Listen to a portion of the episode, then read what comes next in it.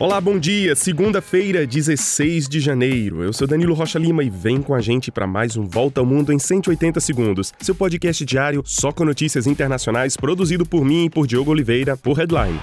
Começamos o dia com notícias do Fórum Econômico Mundial, que começa hoje em Davos, na Suíça. Os principais assuntos nessa reunião de líderes da economia mundial serão o aumento do custo de vida causado pela guerra na Ucrânia e a reabertura econômica após a pandemia de Covid. A China vai enviar o seu vice-primeiro-ministro Liu He e os Estados Unidos serão representados por uma delegação encabeçada por John Kerry, enviado especial para o clima do governo Joe Biden. O Brasil marca sua volta à cena internacional por meio da presença dos ministros Fernando Haddad, da Fazenda, e Marina Silva, do Meio Ambiente, que tentarão vender a imagem de um país seguro para investimentos e referências nas causas ambientais.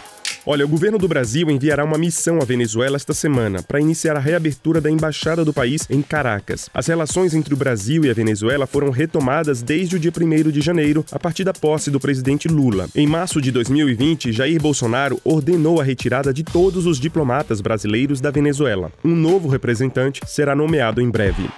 E passamos agora para o Nepal, onde foi declarado hoje dia de luto nacional depois do acidente deste domingo com um avião ATR-72 da companhia Yeti Airlines, que levava 72 pessoas da capital Kathmandu para Pokhara. Até agora, 68 corpos foram encontrados, quatro passageiros estão desaparecidos e as autoridades locais dizem que não há mais esperança de encontrar sobreviventes. As causas desse acidente ainda são desconhecidas.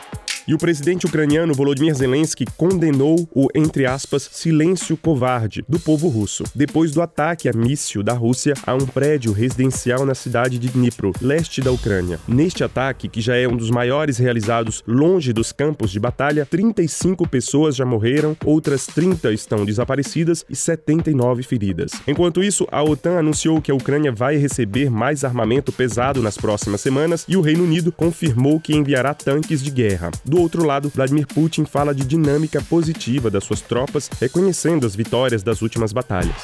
No Peru, milhares de manifestantes se dirigem à capital Lima para grandes protestos convocados para hoje contra a presidente Dina Boluarte. O clima é tenso depois das mais de 42 mortes em meio aos protestos e já que o governo estendeu o estado de emergência por 30 dias e, além disso, autorizou militares a atuarem com a polícia para garantir a ordem pública.